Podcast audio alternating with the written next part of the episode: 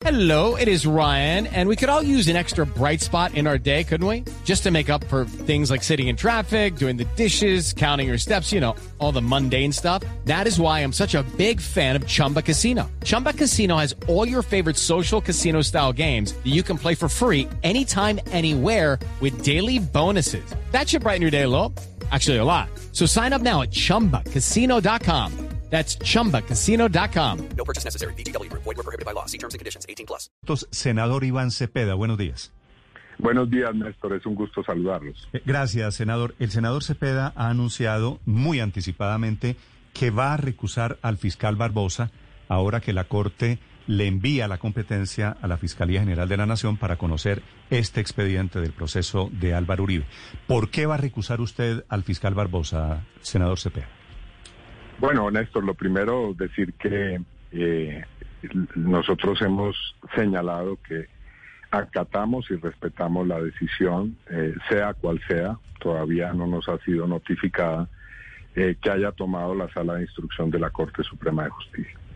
Y hemos dicho que en la hipótesis eh, de que la decisión sea trasladar la competencia a la Fiscalía General de la Nación, concretamente al señor fiscal general, eh, estamos estudiando la posibilidad de una recusación. Ahora, eh, ¿cuáles son los argumentos de esa recusación? Los estamos estudiando, pero yo simplemente señalo de antemano dos situaciones que eh, son objeto de nuestro estudio. Eh, la primera de esas situaciones es, es, que es evidente, es de notoriedad pública que el señor fiscal pues tiene una cercanía, ya ha tenido una relación muy estrecha con el presidente Duque, con eh, el gobierno nacional y con el partido de gobierno, del cual es eh, líder precisamente la persona que debe investigar. Así que ahí cabe pensar y cabe estudiar si existe impedimento por eh, un conflicto de interés. Y en segundo lugar... Pero, pero es que, eh, no, senador, déjeme, déjeme preguntarle usted, sobre eso. Me, me, permite con el segundo argumento? Bueno, si quiere estudiamos el, el Sí, el para, primero, para no ir por problema. partes. Sí, es que es que en este proceso no está vinculado el presidente Duque ni nadie del gobierno. La recusación, la recusación que está descrita taxativamente, las causales de la recusación son de los implicados en el proceso con el juez o con los involucrados en el proceso. Aquí, aquí Sí. tendría que demostrar, me imagino, una amistad íntima de Álvaro Uribe con el fiscal Barbosa.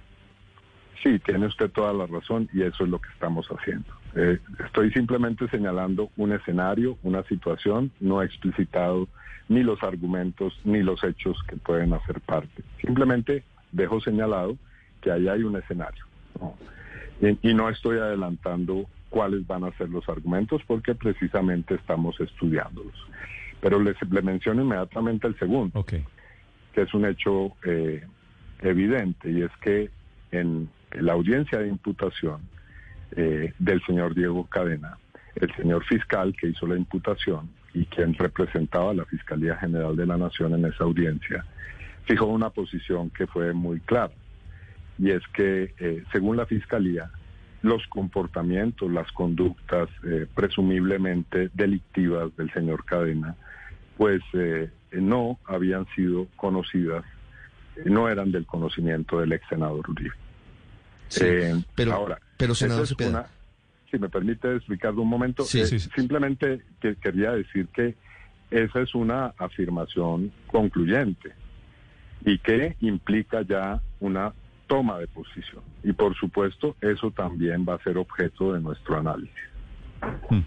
Eh, senador Cepeda, como, como recusar, anunciar que se recusa al, al fiscal, voltea los focos hacia quién es el fiscal.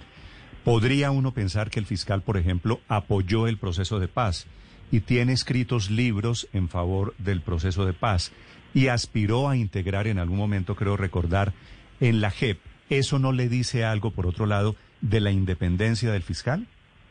Pues, Néstor, eh, yo quiero dejar muy claro que aquí nosotros no estamos descalificando al señor fiscal. Yo no, no he hecho ninguna afirmación sobre su idoneidad, ni sobre su ética, ni sobre su competencia profesional.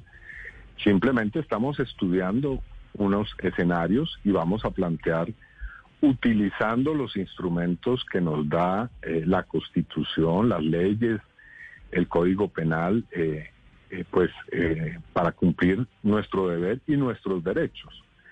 A diferencia de la contraparte, nosotros no hacemos campañas en la opinión pública para emprenderla contra los funcionarios o los operadores judiciales.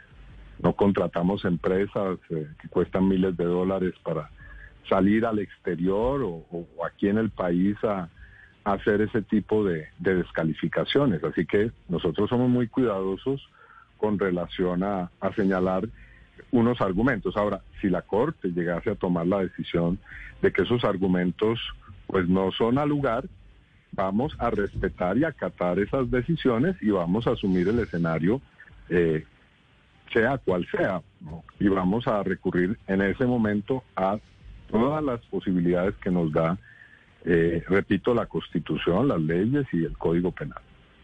Senador, en el caso de la eventual solicitud de un fiscal ad hoc para este proceso en la Fiscalía, ¿la terna para designarlo también sería enviada por el presidente Iván Duque o cómo operaría en ese caso?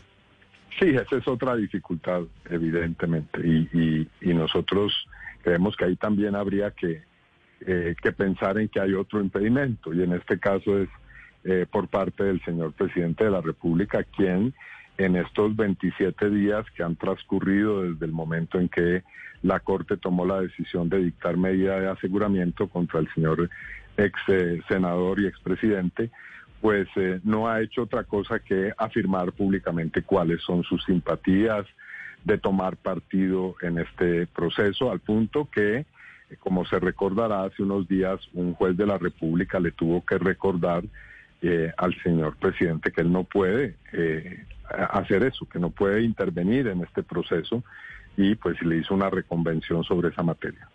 Sí. Senador Cepeda, eh, en el anuncio de que usted va a recusar al fiscal Barbosa, también anuncia, dice usted, con mis abogados Reinaldo Villalba, Ramiro Bejarano, hemos tomado la decisión de recusar al fiscal Barbosa y a la vicefiscal Marta Mancera. ¿Por qué a la vicefiscal? Bueno, porque existe Que es una, una funcionaria de carrera, de carrera judicial en la fiscalía, además. Sí, por supuesto, ¿no? y tampoco ahí hay ningún tipo de descalificación, no, simplemente porque ahí hay una relación jerárquica, por supuesto, así que tendría que ser una persona externa, independiente, ¿no? y para eso sería eh, precisamente que se utiliza la figura de un fiscal ad hoc. Eh, senadora, a propósito de amistades o cercanías, ahora que usted está estudiando una posible inhabilidad del fiscal, la defensa del uribismo también insistió mucho en medios de comunicación que el magistrado Reyes, que llevaba el caso de Uribe, había trabajado con su esposa o tenía algún vínculo de colegaje con ella. ¿Por qué no nos cuenta cuál es la relación y si eso generaba algún tipo de impedimento como el que ahora usted está eh, revisando? De ningún tipo. Eh, esto lo hemos dicho ya eh, en repetidas ocasiones, pero no tengo ningún inconveniente en volverlo a mencionar. Eh, en efecto, en algún momento, no recuerdo eh, exactamente en qué año, mi esposa estuvo trabajando en un programa, eh, digamos un programa muy grande de la Agencia de Cooperación de Estados Unidos en Colombia. Ese programa era un programa de, destinado a eh, promover ciertos, digamos, ciertos avances en materia de justicia en el país. Y en ese programa eh, ella participaba en una línea, la línea de, eh, si no estoy mal, justicia con relación a los derechos de las mujeres y, y los, el enfoque de género. Y el hoy magistrado Reyes estaba trabajando en otra línea distinta, no sé cuál es exactamente. Bueno, eh, esa es una coincidencia en un, eh, en un programa en el cual eh, no hubo ningún tipo de relación eh, ni personal ni profesional directa entre ambos. Eso está suficientemente corroborado y documentado. Ahora, eh, por supuesto que aquí puede haber toda propaganda no se puede hacer uso de toda propaganda ante la opinión pública, pero bueno, esos son los hechos. Sí, y haciendo aclaraciones, senador Cepeda, una última. ¿Cómo es la historia de, de una donación que usted hizo a una ONG eh, relacionada con uno de los testigos del caso contra el expresidente Uribe, Juan Guillermo Monsalve? Una donación de, no sé si la cifra sea correcta, de 300 millones de pesos de su sueldo. Más de 350, sí, más de 350, no sé exactamente la cifra, pero ronda exactamente eso. Bueno, le agradezco que me lo pregunte para volverlo a aclarar. Eh, en, eh, en un momento del proceso, no recuerdo tampoco el año 2013 o 2014, no, tal vez antes, 2013, la familia del señor Monsalve recurrió a mí para señalarme que eh, estaba siendo objeto de grandes presiones. Eh, en ese momento yo puse en contacto a la familia Monsalve con el Comité de Solidaridad con Presos Políticos, que es una organización de derechos humanos, y ellos, eh, el Comité de Solidaridad, utilizando un fondo internacional que proviene de la organización Amnistía Internacional, eh, pues destinaron unos recursos para que esta familia pudiera salir de la población donde estaba y venir a Bogotá. Eh, esa situación duró un tiempo y eh, también pues eh, destinaron unos recursos para eh, asuntos básicos de manutención. Esa es una circunstancia y esa circunstancia está probada que tuvo esos fines humanitarios, tanto en el auto ¿Y usted, ¿Y usted puso cuánto dinero, me perdona? Le repito, Néstor, ese, ese es un fondo de Amnistía Internacional. Amnistía Internacional es una organización de derechos humanos que cuenta con un amplio reconocimiento. Yo no, en ese fondo no tengo absolutamente ninguna clase de, eh, digamos, de- no tengo ninguna relación con ese fondo. Es un fondo internacional y eso está documentado. Repito, y está documentado al punto que la propia Corte Suprema, pero como digamos aquí, eso, eso parece ser que no es suficiente, entonces también la Procuraduría documentó ese tipo de circunstancias. Entonces, eh, la, la situación es que allí hubo una intervención humanitaria. Ahora, segunda situación, que es diferente, Mm. y voy a subrayarlo. Durante los últimos eh, 10 años, si es eso lo que yo llevo en el Congreso, si exactamente son 10 años que llevo en el Congreso, he hecho donaciones periódicas al Movimiento Nacional de Víctimas de Crímenes de Estado, que no es una ONG, sino es un conjunto de organizaciones. Son más de 250 organizaciones que hacen parte de ese movimiento. Esos 350 millones los he estado entregando en distintos momentos en un monto diferente. Ahora resulta que el uribismo se ha inventado que yo eso lo habría eh, desembolsado y que no lo habría puesto en mi declaración de renta. No, nada de eso. Eh, esos son recursos que he ido entregando en el tiempo, a lo largo del tiempo, al movimiento de víctimas. Sí. Ahora bien, el movimiento de víctimas tiene una organización que administra esos recursos, no que los recibe para ella misma, que es el Comité de Solidaridad, y por eso eh, se ha utilizado la idea, o se ha utilizado, o se ha querido presentar a la opinión pública que mis recursos han ido a la familia Monsalve, pero no hay absolutamente nada de eso. Y les repito, todo esto está debidamente documentado. Senador Cepeda, y, y usted me disculpa la pregunta. Esa plata, que es cuantiosa, que es una suma grande, 350 millones de pesos, ¿sale de dónde? ¿Usted la saca de su salario? Sí, yo, yo entrego parte de mi salario, ¿cómo no? Eh, lo hago y, y, y para mí eso es, eh, digamos, no debería estar, yo no me ufano de eso, pero ya que la, la, el uribismo lo ha puesto así, tengo que decirlo. Y repito, no es, no es un asunto Pero no es el uribismo, hecho- es que usted, es que usted lo contó.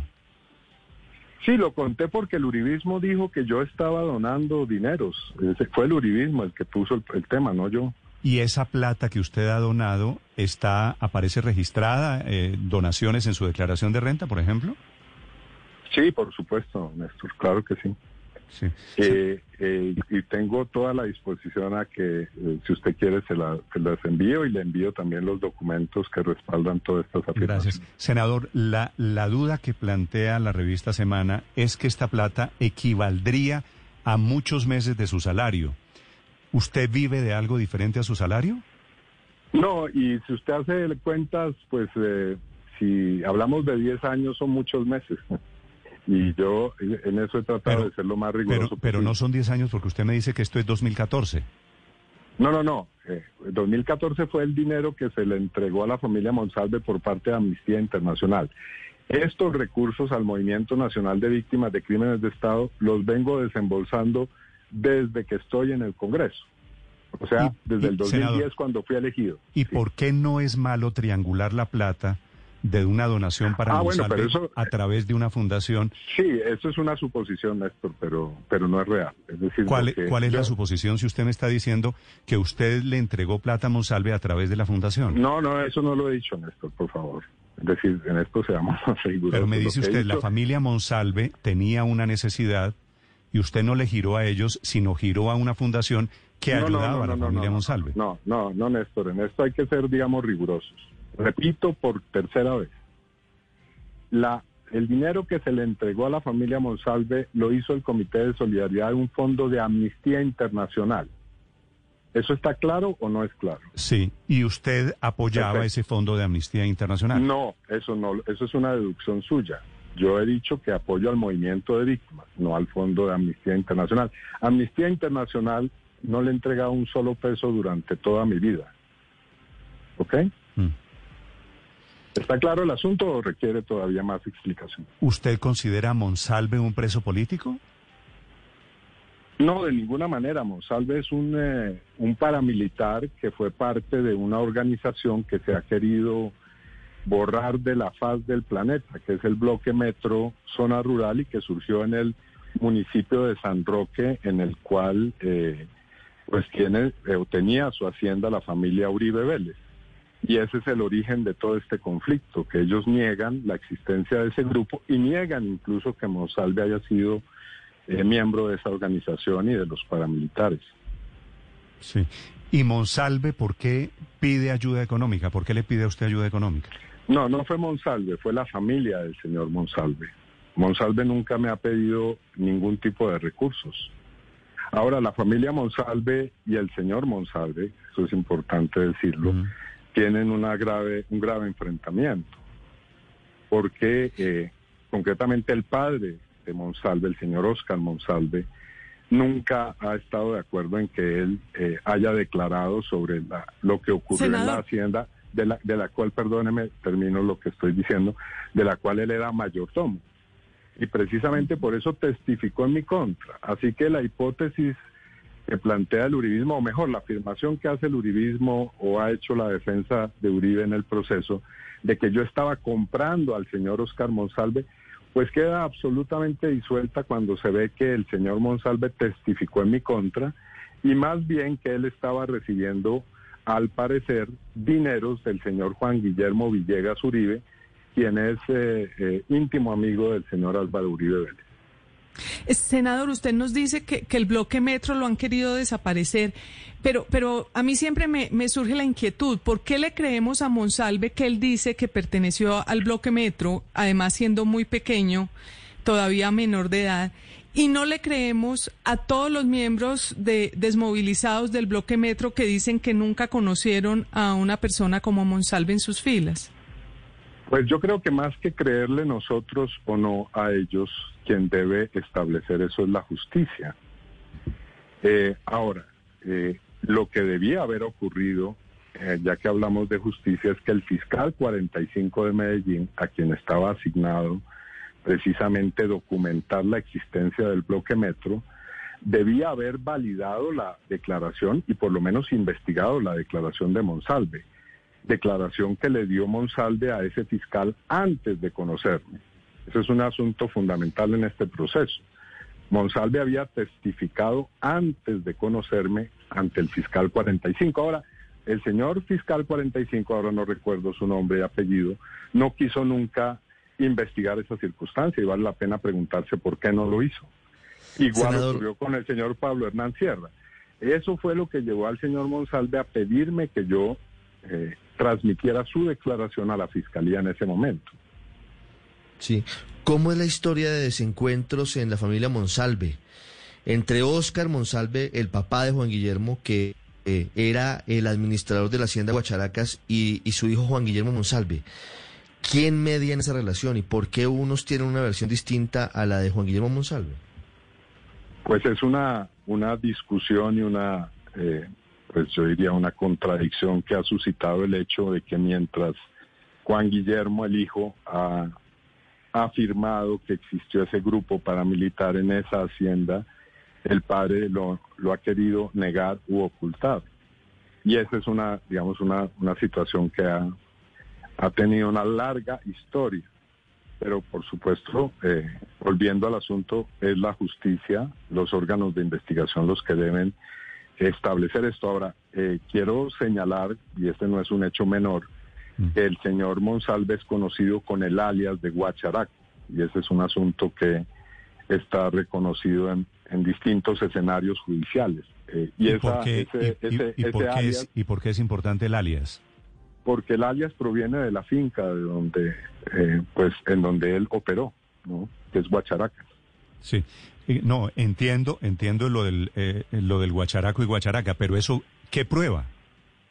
Pues probaría, probaría, porque no, no ha sido todavía objeto de una, digamos, de una decisión judicial concluyente, que el señor Monsalve efectivamente sí hacía parte de un grupo paramilitar que tuvo lugar en la hacienda. Ahora, eso es simplemente un indicio. Hay hechos todavía mucho más serios y graves que son los que hay que estudiar, como por ejemplo la circunstancia de que Monsalve dice, y esto todavía no se ha podido lograr que la justicia lo corrobore, que eh, él enterró, Pero, senador, le, le, le pregunto, perdóneme, perdóneme, que él enterró a personas en la hacienda. es que le pregunto por el nombre, y por el nombre de, a personas en la hacienda. le pregunto o por las el nombre, fotografías que él se tomó con camuflado en la hacienda. sí. Eso tampoco ha sido todavía objeto de una investigación seria. Le pregunto por el nombre, senador, porque me sorprende que usted relacione el nombre de un frente o de un alias con el significado. Creo recordar que usted con su padre, que un frente de las FARC llevaba el mismo nombre, tiene una opinión diferente. No, no, no tengo una opinión diferente. Yo he condenado ese hecho. Yo no estoy negando que ese, en eso. Por eso, yo creo, yo creo que el hecho no, de que las FARC pero, tengan, perdóneme, hubieran tenido el nombre de una columna para su padre no quiere decir Sí. nada sobre su padre ni sobre No, no, usted. no, no, no, pero perdóneme, yo y yo desarrollo la idea. Es decir, yo no niego que ni que haya existido ese frente, ni que quienes estaban en ese frente tuvieron eh, esa esa idea, sino lo que he hecho es condenar ese hecho.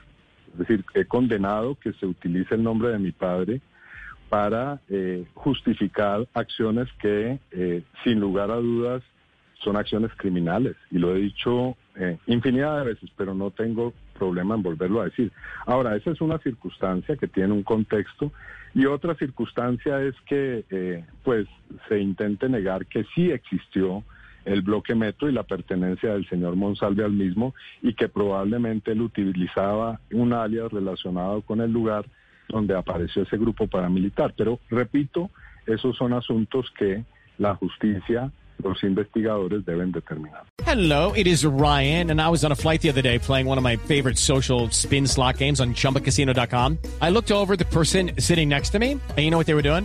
They were also playing Chumba Casino. Coincidence? I think not. Everybody's loving having fun with it. Chumba Casino is home to hundreds of casino style games that you can play for free anytime, anywhere, even at 30,000 feet. So sign up now at chumbacasino.com to claim your free welcome bonus. That's chumbacasino.com and live the Chumba life. No purchase necessary. Group. Void were prohibited by law. See terms and conditions. 18 plus.